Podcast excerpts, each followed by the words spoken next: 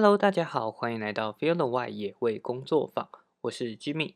今天是二月十七号，礼拜三，那又到了我们的生态美洲报时间啦。上个礼拜呢是小年夜，那因为我人在台北，然后那天刚好遇到下雨，加上呃新闻的部分也没有很多，所以一开始录一录之后，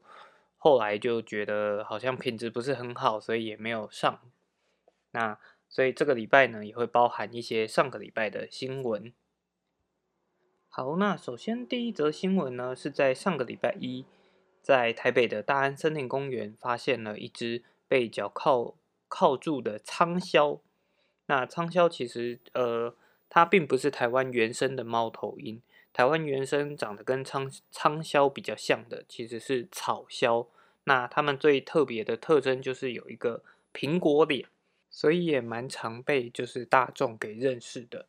但实际上仓鸮在台湾呃是不能够饲养的，因为它受到就是野生动物保育法第五十五条附录里面其实是有规定，它的不管是人工繁殖、饲养或买卖，都是受到野保法的规范。那么就可以判断说，这只仓鸮很有可能是走私进来的。那这只仓鸮在民众通报之后，台北市动保处也到了现场，就是呃把它捕捉起来。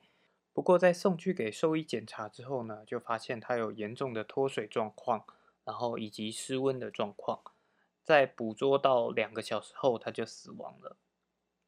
那有目击的民众就是指出说，之前有看到民众拿着仓鸮在拍照，所以。如果说是真的是民众拿着仓鸮展示陈列拍照的话，就可以依照野生动物保育法去开罚一万至五万块钱。好，第二则新闻呢是发生在呃新北市双溪的一块农地，那这块农地呢也是被举报说疑似有饲养保育类的台湾山鹧鸪，就是所谓的深山竹鸡。那警察就是呃，也跟动保处一起去到现场去查气，结果后来在农地里面查气到了，就是一只石蟹獴以及三只麝香猫。那因为石蟹獴跟麝麝香猫都是保育类的野生动物，所以呢，饲主就被依照违反野生动物保育法送办。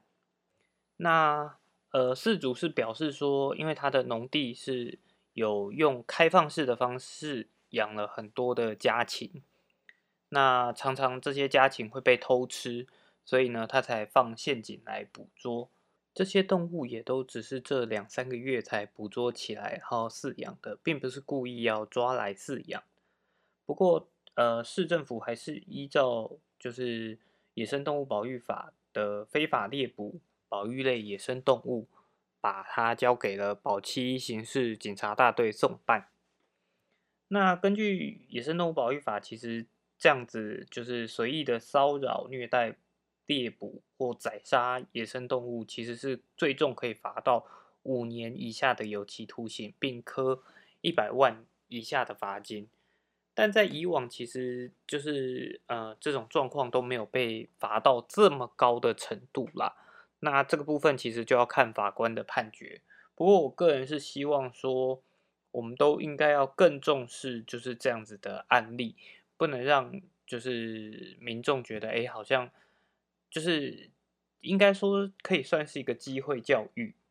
让大家更能够认识这件事情，其实实际上是不能做的。不然当罚款只是少少的时候，很多人他可能一方面新闻可能也不会播报。那另外一方面，有些人可能也会觉得那不是什么大的事情，反正没有被抓到的话就没事，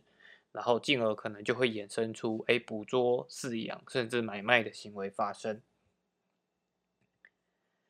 好，那第三则新闻呢是发生在大年初三，在台北市的西湖捷运站，有就是被民众拍到了一只猴子在马路上面闲晃，那后来就被传到了网络上。台北市动保处呢表示说，他们在接获这个讯息之后，有已经有派人去现场寻找，但是并没有找到猴子。那也呼吁民众不要去接触或喂食。那在台北市出现猕猴，可能对于一般民众来讲，都会觉得是一件很不可思议的事情，因为其实，在台北忙碌的生活当中，你要遇到野生动物，真的是一件非常难得的事情。那这只猴子确实也是有可能，真的是从就是呃山山区里面慢慢的一路游荡出来的。那像这样子游荡的猴子，它其实最有可能的状况，是一只正在成年的公猴。那它为了要寻找它的地盘以及食物，就是或者是另外一个群体，它就会比较冒险的去到不同的地方去做探索。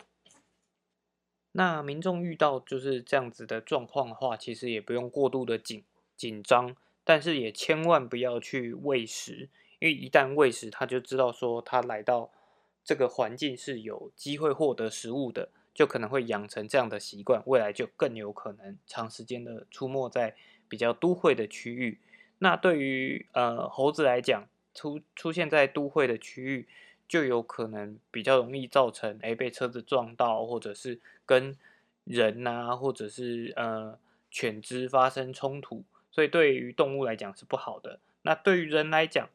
其实也会造成非常多的问题，包含猕猴它如果长时间在附近游荡。慢慢的，它可能就会发现说，哎，垃圾桶可能也是它一个取得食物的来源，那就会导致可能翻找垃圾啊，或者是闯入民宅这些偏呃比较容易造成冲突的行为发生。那一般民众看到也不用就是呃很紧张的去驱赶，因为你在驱赶的过程中可能会有一些误解，就让猕猴产生一些比较反抗的动作，那就可能产生冲突。所以最好的状况是看到之后就马上联络专业的人士，譬如说在呃在市区的话，第一时间其实就是拨打一九九九联络市政府，他们会转到农业科或者农业局之后，那会由农业局的专业人士，然后到再到现场去进行处理。好，那第四则新闻呢？呃，其实这个新闻的主角它是梅花鹿。那在这一段过年期间，其实我也听到了不少的呃亲戚朋友，他们有提到说，哎，可能有去哪个农场啊，有去喂食梅花鹿。不过那些农场的梅花鹿，大部分都是呃养鹿场里面的梅花鹿。那它在血缘上面，就是在基因上面，其实是有被质疑说，跟台湾原生的梅花鹿是不是有差异的？那。目前对于台湾原生的梅花鹿，大部分的认知，大部分会指的是就是在垦丁国家公园里面的梅花鹿。虽然也有另外一派的呃学者认为说，哎，垦丁这边的梅花鹿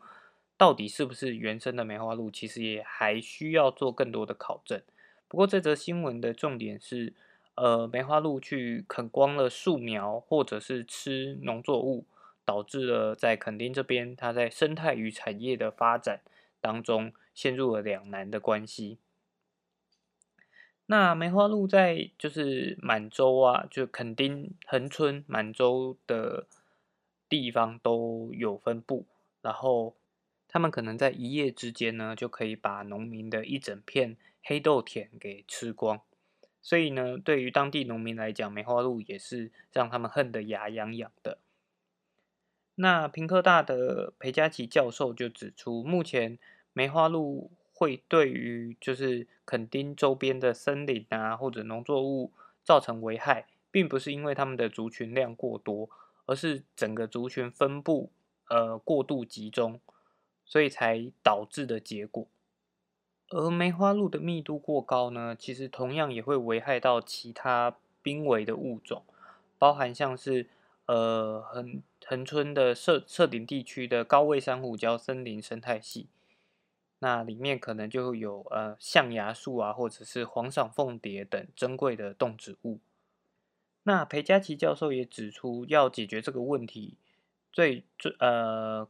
可能可以使用的就是让梅花鹿迁出它原本的居住地，然后要让呃要把特定的区域围起来，做一个防护线。不过这种做法可能就会相对比较极端一点，因为可能就要需要去把梅花鹿赶离它原本生活的环境。那如果要就是防护呃梅花鹿对农作物造成的危害的话，最好的方法还是要以固定式的围篱，它的续航力可能会比较好，而且时间一长，成本可能也比较能够分摊掉。另外一种方法的话，可能就是要控制梅花鹿的族群增长，那可能就会要帮梅花鹿打呃比较俗称一点的话，就是类似打避孕针，让他们在两三年内不会怀孕，然后来降低他们的生育速度。不过这种方法其实呃在野外使使用的话，其实会比较有限制，因为你可能没有办法到每一只梅花鹿都施打到，所以。呃，它的减缓效果可能就没这么的好。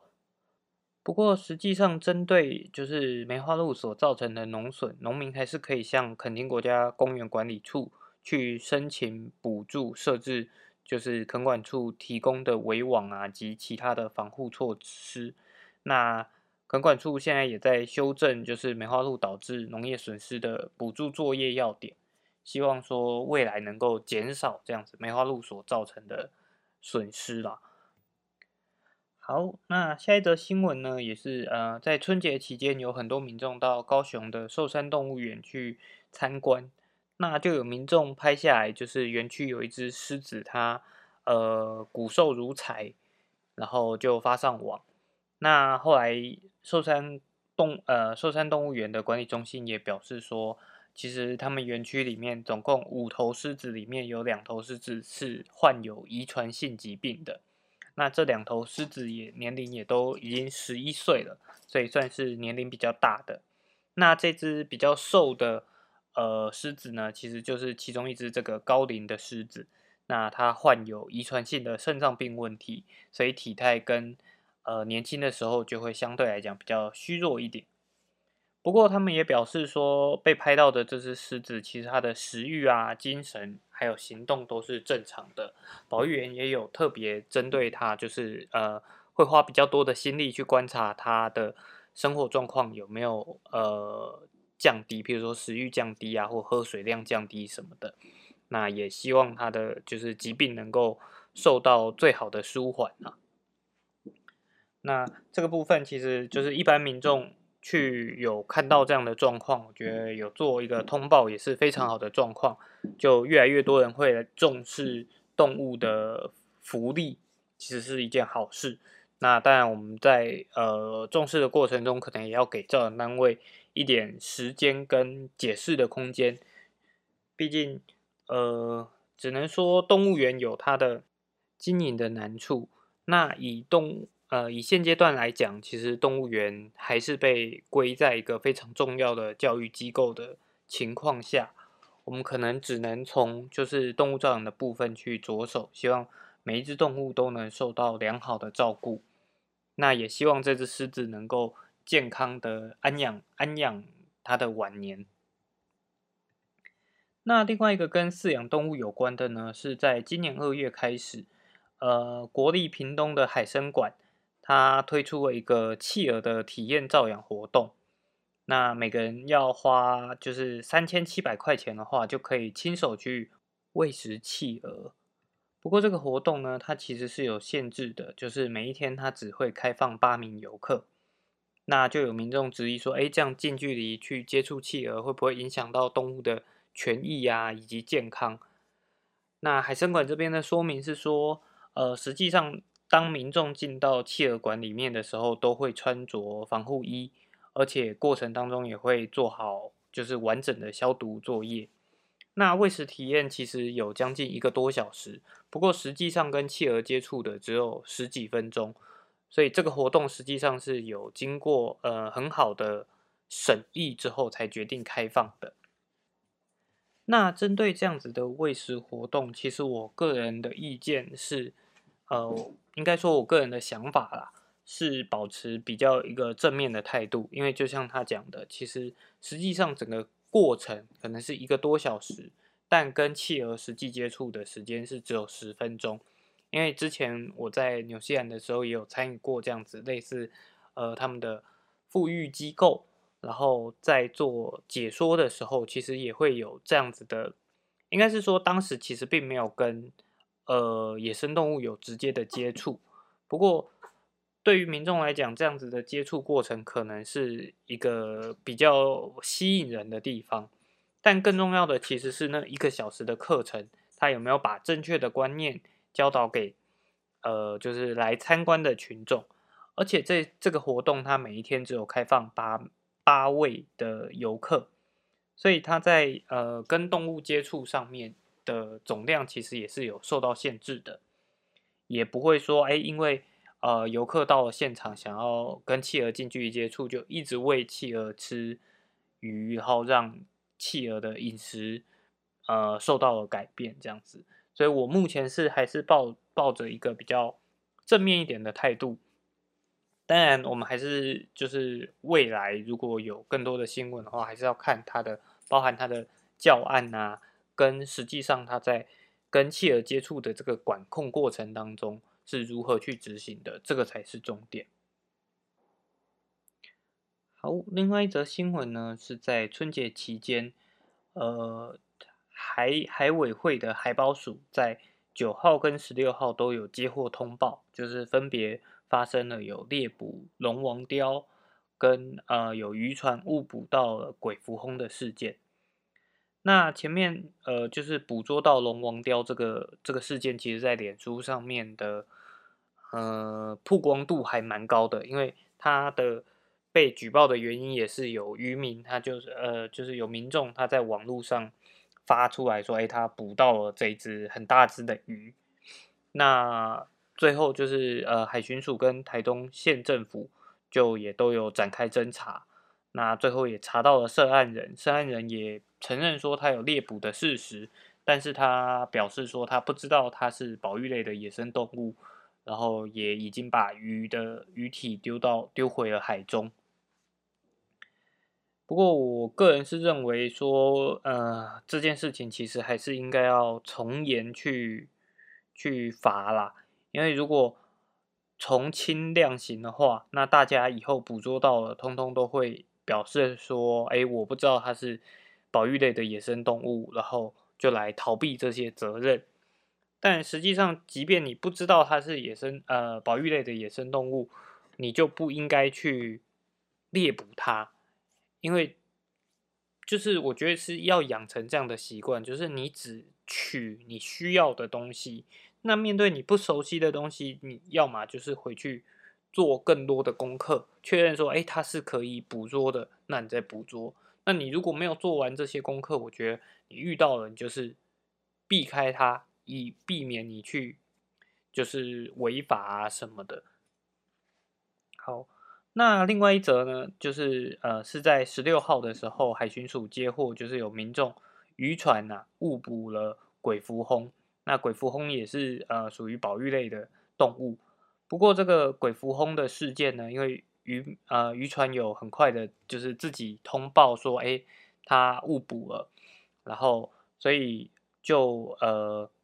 就无需承担这个法律责任。但实际上的状况是，呃如果说有误捕的状况，要把保育类的物种它的名称啊、跟体长、还有捕获时间跟经纬度这些资讯记录下来。然后将这些记记录下来之后，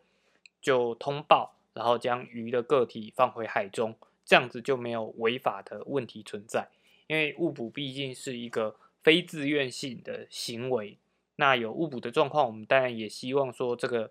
鱼能够呃帮助到不管是不管是学术研究或者是其他的部分，所以就会希望可以记录这些就是它的一些基础资讯。那因为有就是这样子，渔民能够帮助这样子的一些研究的话，其实就可以，呃，应该是说海保署他们也就认为说，可以对于就是对于渔民这样子误捕的行为就会比较，呃，宽容，对。那如果一般民众有发现违反就是野保法的行为啊，都可以拨打。呃，就是向地方的保育主管机关，或者是拨打海巡署的一一八进行检举。好，再来的新闻呢是国际上的新闻，在今天法国呢，他们拟定要修改动物权益法案。那在通过之后呢，就是马戏团啊跟海参馆都不可以利用动物来进行表演。那对于这样子的呃法律的修改，其实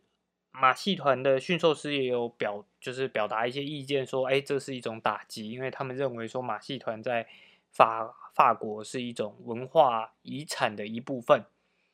不过，马戏团对于动物的照顾一直以来都被呃认定说是非常的残忍的，包含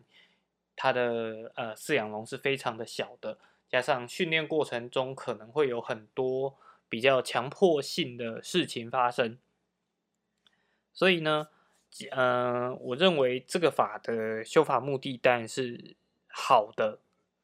那马戏团的部分其实。本来也就是他们其实，在面对动物的权益慢慢抬头的时候，也应该要去思考如何转型。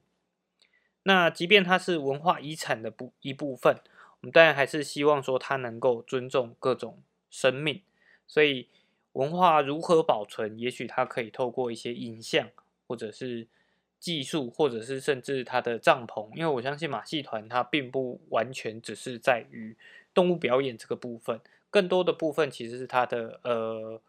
历史脉络，或者是或者是发展，或者是一些诶杂技表演。但杂技表演当然就它还是有它的一些危险性什么的，所以我认为